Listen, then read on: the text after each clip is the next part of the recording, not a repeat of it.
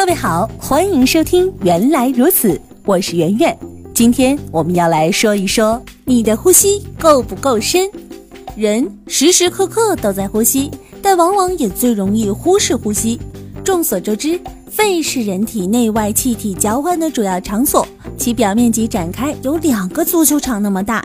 但有很多人因为呼吸太短促，使空气不得深入肺叶下端，导致换气量小。所以大多数人一生仅仅使用了你肺部的三分之一左右。事实上，现代人的呼吸状况确实不容乐观。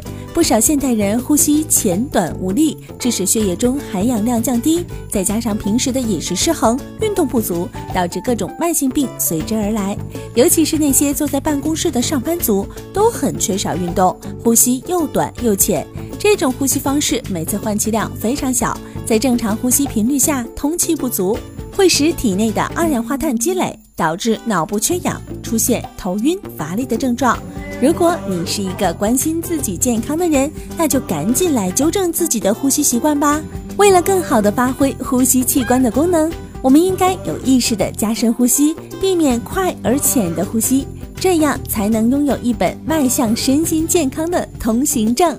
好了，本期节目就到这里。想要了解更多好玩的生活冷知识，就听原来如此。你也可以在微信公众账号当中搜索“圆圆微生活”，更多精彩内容都在这里哦。